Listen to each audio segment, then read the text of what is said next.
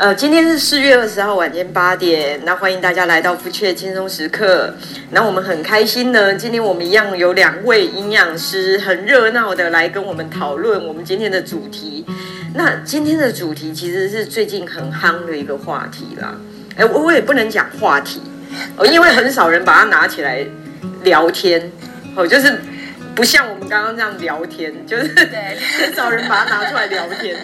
可是它是现代人他会去看待的一件事情，对，哦，就是会去注意啊，会去注意的一件事情。哦，就像三高啊、慢性疾病啊，现在因为疫情的关系，大家就特别关注。哦，就是因为可能有三高或慢性疾病的人，其实哦，比如说重症的机会也比较高啦。哦，就是染疫的风险比较高。那其实，呃，这些东西其实都是都是呃，可能遇到了，我们才会开始去思考。对。哦，所以我们今天两位营养师会带着我们呢，从营养来看肌少症这件事。好，肌少症应该大家应该就很好奇啦。好，那一开始的时候呢，当然我们就一定要好好来介绍我们两位营养师。好，那第一位呢是第一次来到我们福雀，好，是呃非常用心，然后充满呃对客人充满关怀，好，气质非常优雅的一位营养师伊 l 娜营养师，我们欢迎你。Hello，大家好，我是来自乔真健康管理中心的 Elena 营养师。那今天很开心可以跟 Megan 还有 Irene 一起来讨论这个议题。真的欢迎欢迎，真的，呃，这个蛮难得的机会啦。就是说，因为我们今天讨论的主题其实真的是还蛮有趣的。对啊，对。好，那第二位呢，就是大家其实还蛮熟悉的，好，就是我们擅长借由身心灵平衡达成健康促进的温柔派营养师 Irene。Hello，大家好，我是 Irene。那我目前任职于乔登健康管理中心。那我们今天呢，会跟大家分享最近很火红的话题，就是肌少症是什么原因造成的？那我想增加肌肉，只能靠运动吗？那待会我们会一一的帮大家破解迷思，让大家有正确的观念，一起来增肌顾健康哦。哦，太好了！好，就是 Yeah. 其实这个真的是大家很期待的部分。对对。哦，因为我想很少就是有可能比较专业的一些一些呃人士来讨论就是肌少症这件事。好，因为一般呐，好，就是说我简单讲，就是就我听到肌少症这件事情，大部分都是从可能周遭的朋友。嗯哼，好，或同事，对好，可能就是这一些来源。然后他们呢，通常都是，比如说他们平常有运动的习惯、健身的习惯。对，好，那呃，我们之前好几集都有提到，就是量那个那个身体组成的检测嘛。嗯，然后他们在健身房就会有类似像这样子的检测。嗯嗯，好，那通常数据出来呢，这个时候教练就会告诉你，嗯，你的肌肉量有比较少哦。那你要小心那个肌少症这样的一个问题。对，那一般人就会非常的恐慌，他想说哇，那怎么办呢？我现在才几岁，那我现在就肌少症，我以后会不会手被压管啊、卡被肌啦的？好，就是那个 那个问题哦。你看这种广告实在是很深入人心，他们就会开始恐惧。哦，所以。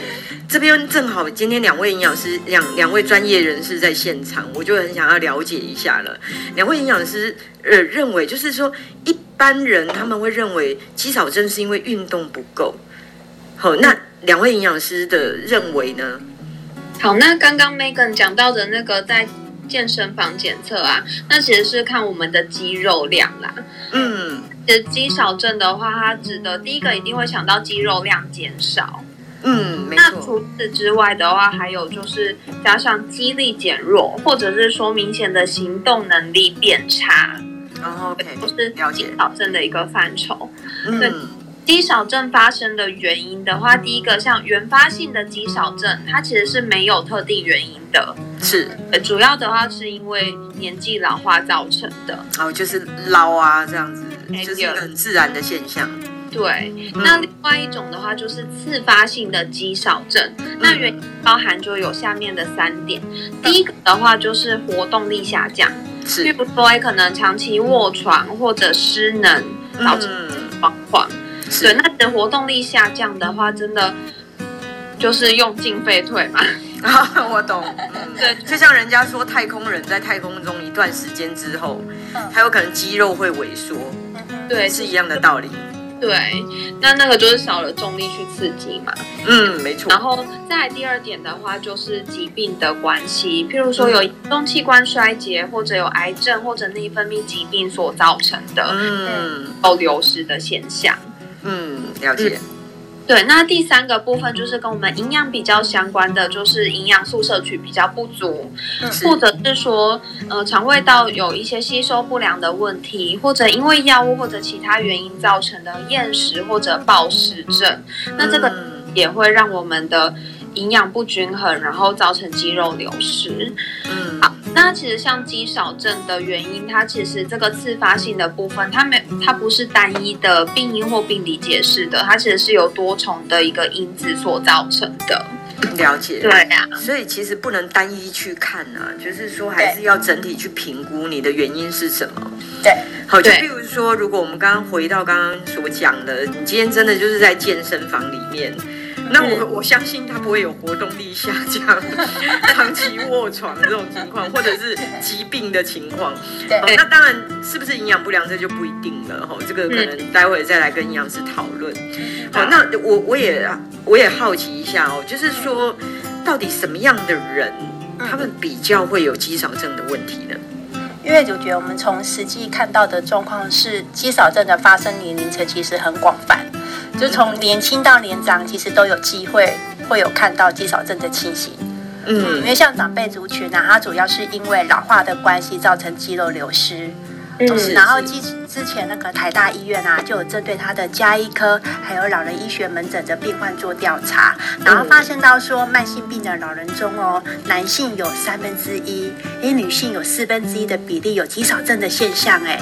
哦，我觉得还蛮高的。是是是。那另外也有研究指出说，我们的健康老人啊，只要卧床十天哦，肌肉马上就会少掉一公斤。哦，所以不能让老人躺着，所有的活动量需要。对要不然他，要不然一个月之后三公斤的肌肉就不见了。哦，这其实很惊人诶，其实还蛮可怕的。对啊，那另外像过瘦或过胖啊，其实都有可能会遇到肌肉量不足的问题。嗯嗯，因为我们很可以理解说，瘦的人因为他比较比较轻的关系，所以他的肌肉量自然就比较少。嗯，那过胖的人呢？因为他的体脂比较高，那加上饮食不均衡的状况，所以其实他很容易会有肌肉量不足的情形发生。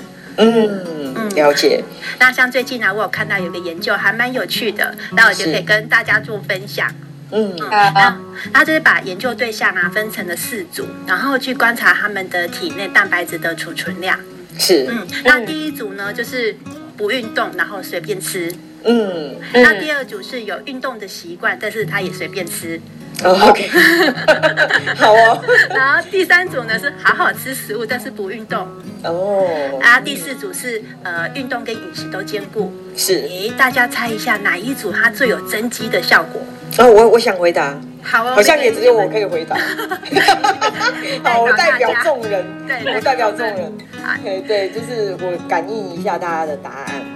然后我我我猜是有运动习惯随便吃，哦，有，因为一般人都这么认为啊，一般人会觉得说我今天有运动嘛，嗯，有动有保佑啦，对，对不对？就是比跟着妈祖绕境还有效啊，然后我就可以随便吃啊，嗯，对不对？说运动可以保障一切，是啊是啊，很多人这么认为哎，所以其实运动就是很流行啊。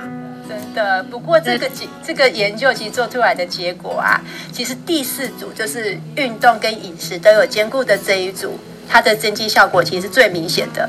哦，真的，所以饮食还是要顾就对了啦。对，两者兼顾的增加的肌肉量是最大的。了解。嗯不过我觉得他这个研究还有一个很有趣的发现，我可以跟大家做分享，就是他的第三组的增肌效果也优于第二组哎。哦，真的，第三组是什么？大 家还记得第三组吗？大家有点忘了。考验一下大家记忆力，第三组还记得？我们今天是要测肌老症，不是测老年痴呆，就对了。OK，你赶快帮大家回忆一下。其实第三组就是有要好好的吃食物，但是不运动的这一组，它的增肌效果会。赢过只有单独运动的这一组，嗯，了解。也就是说，好好的吃胜过你努力的运动，这样子。是的，嗯，哎，所以吃东西还是非常的重要。哦，了解，是。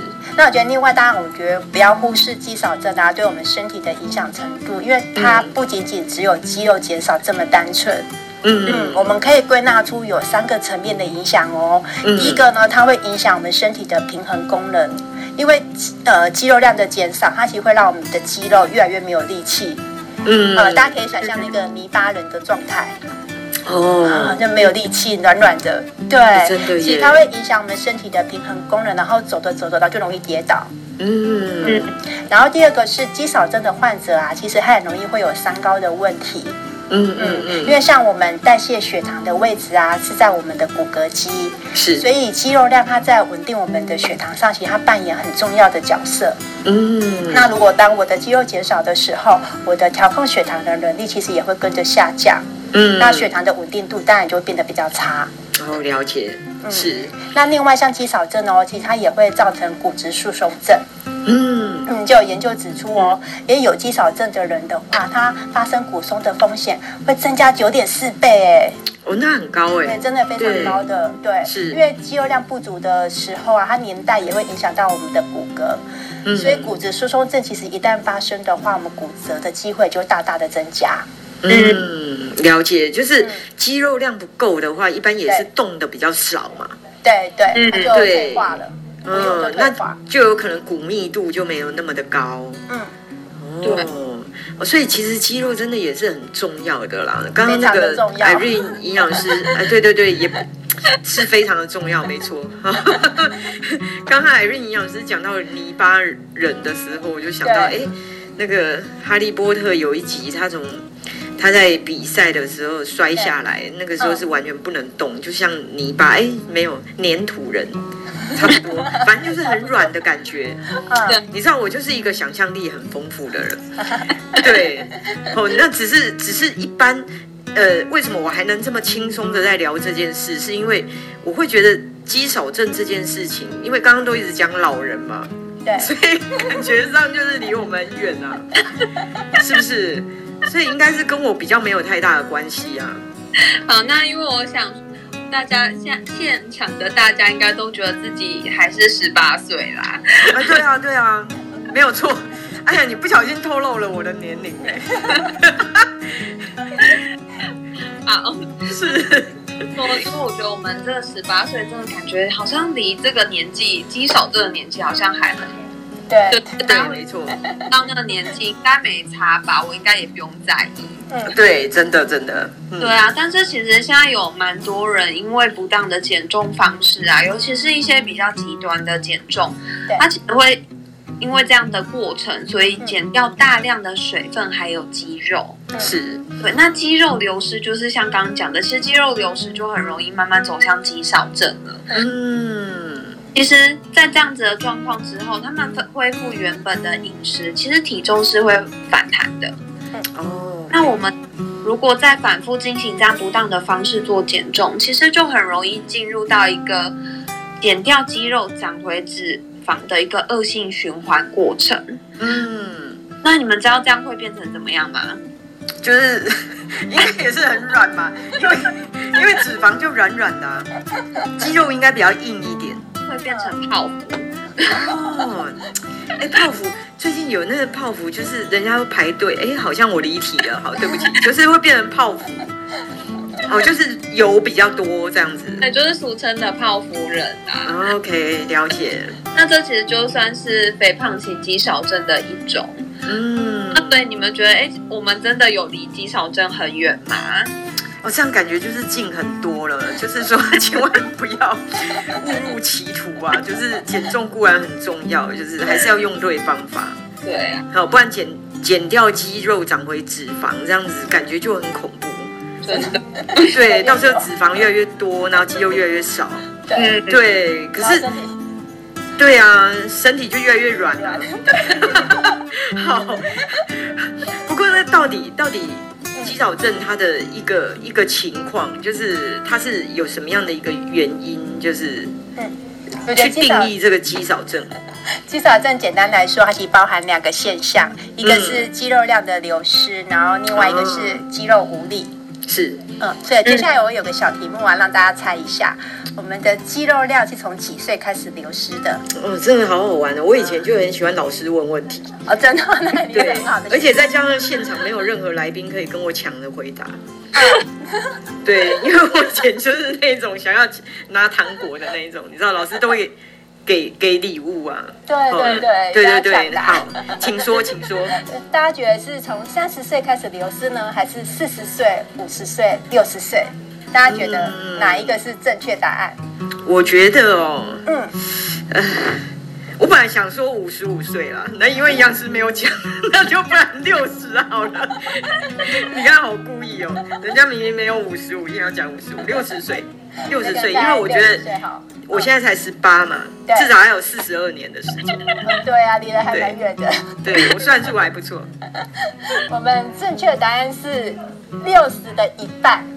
哦，所以不是六十？不是，其实我们从三十岁开始呢，我们的肌肉量就每十年就会减少三到八 percent。哇，三到八哎，其实很多哎。然后七十岁以后，每十年会减少十到十五 percent。哦。所以比例其实是越来越快的，对，三到八，然后十到十五，十五，OK。然后我还要告诉大家一个更可怕的事实，就是我们的肌力的流失啊，其实比肌肉量还更快。肌力，肌力是说肌肉的力气，对对对对，OK，嗯，因为像我们大腿的肌力啊，它有那个就是统计哦，四十岁以后呢，它有呃每十年它会下降十到十五 percent。嗯，然后七十岁以后，每十年会下降二十五到四十 percent。哇哇，快要到一半了耶！嗯，真的，这其实是很可怕的事情。不过，像最近我那种脸书上面都会跑出来，就是一些那种人家去登山啊，对，就是一些朋友去登山。哎，其实他们常在讲，就会遇到一些年纪很大的人呢。嗯，哦，那很厉害，真的。对，所以他们应该就是平常就蛮常在爬。是啊，平常就有在训练。哦，所以我们我们要开始训练大腿的肌力，这样子。要提早，啊，也要吃对东西。哦，对了，吃真的还是最重要的，因为刚刚营养师有讲，对，营养师有供大家爱听啊，哦，就是说 注意吃的东西比注意运动还要更重要。对对对，真的真的了解。我们有几个指标呢？我们可以来判断，哎，自己是不是肌少症的高危险群？是，嗯，那我们分成医院版跟居家版。那我们先来看一下医院版的部分。好的。那它一共有三个指标，第一个是它直接用机器啊去测我们的肌肉量。嗯，呃，这是一个还蛮就科学化的数据。是是。然后第二个方式，它是测肌力，就是用那个握力仪。然后看你最最大能够握到几公斤的重量，了解。嗯，然后它的标准就是男性呢要大于二十六公斤，嗯，然后女生要大于十八公斤，这样才是一个标准的范围哦。哦，懂。嗯，那第三个的话就是看走路的速度，嗯嗯，如果走太慢啊，每一秒小于零点八公尺，嗯，也是不合格的哦。哇，所以要特别去注意耶，就是说我们平常走路的速度，嗯。那太慢。如果对，那如果我今天是要在不刻意的状态下，还是刻意的状态下？当然是不刻意的状态下，哦、不是不是故意小碎步啦。哦、我懂，就是比如说刻意走快啊。嗯。哦，他这个会不会是就是在讲说说你今天即便你可以还是一样没有办法走很快？这样应该是一个全面的指标，就是如果它是符合一项的话，我们就是算是肌少症的前期。那符如果符合两个指标的话，我们就是就是归在肌少症。那如果又符合到三个指标，就是属于严重的肌少症。然后懂，嗯，了解。那接下来我们也可以看一下居家版，它也是有三个指标。是，嗯，那第一种方式的话，它是用我们的手指，大家可以把我们的两只手拿起来啊，然后食指对食指，大拇指对大拇指，那以这样子的姿势，你去圈住你的小腿肚，嗯嗯，呃，这是我们小腿最粗的那个位置。如果圈不起来嘞，那就恭喜你喽，你就不是肌少症的高危险群。哦，圈不起来反而是好的。对，圈不起来是好的。那如果圈得起来，代表你那个小腿，那个小腿就太小腿就太细了，肌肉量流失的比较多。我们的听众朋友现在其实应该是还蛮开心的，说应该很多人圈不起来。对，就是大家其实圈不起来。以前觉得说，哎，会不会是我太胖了啊？对，现在哦，这样我至少不会有肌少症，好开心，对不对？对，撒花转圈之类的。对。然后第二个方式的话，就是我们可以用皮尺来测量。啊，我们就是坐在椅子上啊，然后去测量我们小腿最宽的位置的公分数。嗯，嗯，那如果五十岁以上的男性呢，他的小腿围小于三十四公分，那女生小于三十三公分，那就有可能代表说他肌肉量不足了。嗯，那最后一个的话，就是我们可以去看我们身体的三个地方。好啊，第一个是我们手的那个虎口。嗯嗯，然后还有我们的锁骨跟太阳穴。哦，okay, 啊，这几个位置有没有凹陷呢？如果有凹陷的话，嗯、我们的肌少症的风险也是会比较高的哦。嗯，所以要注意有没有凹陷。对，有没有凹陷？嗯，那另外我们也可以从日常生活中啊，哎，去发现到我们有没有一些肌少症的现象。比方说，我要转开那个瓶盖，费了好大的力气哦，结果它都都转不开。或者是那个毛巾一直拧，他发现也拧不干。嗯，或者是过马路的时候还没走完，那变红灯了。哦，哎，这些都有可能是因为有肌少症的状况哦。哦，真的。嗯，其实呃，刚刚 Irene 营养师这样分析起来，让我有点害怕了。其实虽然我我离六十岁有点远，对，没有，因为瓶盖转不开，偶尔真的会发生啊。那应该是瓶子故障的问题，真的吗？真的。原来我我多虑了啦。嗯，因为而且应该说常常都这样，真的转瓶盖都扭不开的话，才代表说我的肌肉肌肉量是变少的。如果偶发性的，应该是瓶子本身的问题。哦，了解。对其实我嗯，刚刚营养师讲到那个双腿无力、脚步慢呢、啊，有一次呃，那个时候正好去台北，然后真的我就是。那个红绿灯开始绿灯嘛，那我们就走啊，走走走走走走，就后来发现真的，我只是走到一半而已，然后 然后就红灯了，然后让我有一点担心，是不是我走太慢？结果后来发现旁边都是人啊，所以大应该是马路太大，是是，马路太大，不是我脚步慢，对。哦，所以其实大家还是要衡量啊，就是说，比如说像 Megan 的情况，就是这个马路真的很大，那你们也不用担心，是哦，因为他是在这样的状况，哦，然后那种想走快走不快，应该才是一个比较危险的部分嘛，对，对，对不对？要特别去注意的。哦，我懂。好，那应该是说，呃，这边这边我刚刚 Irene 营养师在讲的时候，我其实也是有一个想法，我也想要请教一下营养师，就是说，呃，为什么？会有肌少症这件事情发生了，就是说从营养师的角度跟观点哦，因为我们刚刚已经厘清了嘛，他今天呃次发型的肌少症，它其实是有一些原因的，对，好、哦、对，可是这些原因我觉得就是包括卧床这种，其实感觉不是我们会遇到的事情，对，哦，可是到底什么样的一个原因，从营养师的角度来看的话，会有机会导致肌少症的现象？好，那我觉得这个部分的话，就是它是跟一个某种运动有关系啦，所以我想要问一下 Megan，你觉得现在最流行的运动是什么？真的哇，这伊蕾娜营养师这个问题实在是，这有点让我出其不意，真的。时下最流行的运动，好，那我猜是这样，因为说实在的。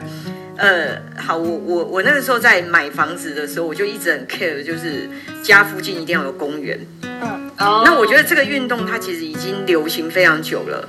嗯，对，而且到现在其实还是非常的风行，就是你早上都会看到很多人。哎，其实现在不只是老人哦，年轻人也会。嗯，你知道他们会做一个拍手、甩手、拍手加甩手，你知道就是甩手功。哦，对，在公园蛮常看到的，对，是不是？对，就一群一群妈妈们，真 的真的。然后，对对对，还有一个，还有一个，我本来不想讲，我觉得有一点好笑，但是我又忍不住想讲。对，就是现在还有人，嗯，他们他们会拍身体，会。拍身体，而且他们拍是拍的非常有节奏。他们其实是会有一个有点像是以前在做体操的那个音音呃声音。声音，好，就是一二三四二二三四，大家想象一下，然后你就照着那个节拍，一二三四二二，然后你知道声势非常浩大，就是 我看到的时候，你知道现场大概有一两百名，从年轻到老，大家一直在拍身体。就是包括脚，包括手，包括你身体，对，然后去拍它。嗯，我我现在认真很认真的觉得我应该答对了。好，那我觉得 Megan 你可能歪楼了。真的吗？我让楼歪了吗？对，所以不是这个，不是这个。OK，我想太多了就对了。好，那其实我觉得就是。时下流行的就是减重运动啦。OK，好，原来是减重。其实这个运动真的是，我觉得，三个就这个伊蕾娜营养师，你刚刚应该给点提示吗？对我那么认真的讲了这么久。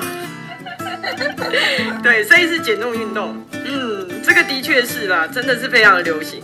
现在所有的朋友讨论的话题很容易都是怎么吃比较会瘦，对，或、嗯、是哎你怎么最近变瘦了？哎，真的真的没错，嗯，那所以其实我觉得大家都是很有当完美的潜力，对，没错，嗯，但是我们要用对方式啦，真的真的，对，就是说因为不当的减重方式，它其实是很容易产生肌少症的一个问题。嗯，对，那第一个的话就是说，哎，我觉得大家想要瘦，第一个会联想到的其实就是少吃，少吃一点，然后节食，不要吃。啊，对，用这样的方式。没错。但我们用少吃节食的时候，这个热量摄取其实对身体来说是非常不足的。嗯。所以巨量营养素跟微量营养素都会缺乏。是。对，那这个缺乏的状况下，其实就会造成我们身体的肌肉流失。好，然后再来的话，就是说，如果今天是女性的朋友过度节食的话，其实这个体内能量过低，很容易会造成功能性下视球性的闭经。嗯，也就是说，其实有时候你会听到，哎，为什么某某某他他在他为了瘦身，然后结果反而月经不来，其实就是因为这个因素。哦，真的，嗯，对，用了用错的方式过度节食的话，会导致身体的内分泌荷尔蒙没有办法正常的分泌，是对，然后就会导致 MC 失调啊，或者甚至停经的一个现象，是这样子，那还蛮危险的。嗯。对啊，好，然后再来的话就是说，其实，哎，现在是不是很常会听到说，我要减脂就要吃低碳水、高蛋白？啊，没错，真的。对，那这个其实我觉得平常应该大家很常会听到。嗯。那加上因为现在的这个风潮，所以有很多相关的产品出来，我觉得其实厂商真的很厉害。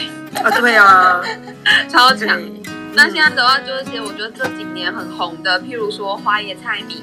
蒟蒻面、大豆面、千张饺等等的，是。那个你有试过这些产品吗？哦，有啊，我吃过鱼肉面、花椰菜米。如何？然后我我个人觉得，就是现在最近比较特别一点，应该是千张脚，我开始在注意它。但是因为因为我我其实对低热量的食品的话，其实都有一些的排斥，因为我觉得它不是很好吃。哦，当然除了那个。除了你们乔登的那个米果跟橘肉干呢，就还蛮好吃的以外，其他我真的就还蛮排斥的。嗯，对。那再来的话，就是说，除了刚刚讲的那些之外，其实也很多人开始会吃乳清蛋白补充蛋白质。哦，对，很多。有一点把蛋白质神化的感觉，就好像哎，我吃越多越好。嗯，那在这样子的饮食形态中啊，就是如果说我们今天的呃碳水化合物摄取过低，其实身体是很有可能分解我们自己身上的肌肉作为能量来源，最近对易流失。嗯，再来的话，其实这个糖类就是有字旁的糖，这个糖类摄取不足的话，它其实身体没有足够的能量来源，也很容易造成我们的精神不好或者注意力不集中。嗯，再来的话，其实像刚刚讲到的高蛋白，这个过多的蛋白质摄取，其实太多身体没有办法吸收的部分，它就会变成在体内变成脂肪囤积起来。哦，变成说，哎，那蛋白质变成脂肪，那其实我觉得就真的是这些这些蛋白质就没菜，真的就是可惜的啦，就真的就可惜。再来的话，其实高蛋白的饮食就很常会伴随高高大量的油脂，嗯嗯嗯，也可能会造成一些些脂肪代谢异常的问题。是，对啊。好，然后再来的话，还有一个部分就是说，其实我觉得现在生酮饮食还是有人在吃哎、欸，啊有啊，有啊，对。这就是一种现在就是吹回复古风嘛，就是他 开始对生酮流行一轮之后，又开始生酮这样子。对，那所以其实我觉得还好像还是碰到一些人有在提倡这样的饮食方式减重，嗯、但是的生酮饮食它最一开始的设计是用来治疗癫痫的，来帮大脑不乱放电。对、嗯，那生酮饮食它的油脂摄取其实是要占到。饮食的七十五趴哦，那很高，像这样对四分之三的耶，都是油，对，这是还蛮惊人的。对，那它其实碳水化合物的量只有占到五趴，然后再来就是蛋白质二十。对，哇哦，那它其实是一个蛮极端的饮食模式。那所以像糖类只有五趴要怎么吃？其实很多富含这个。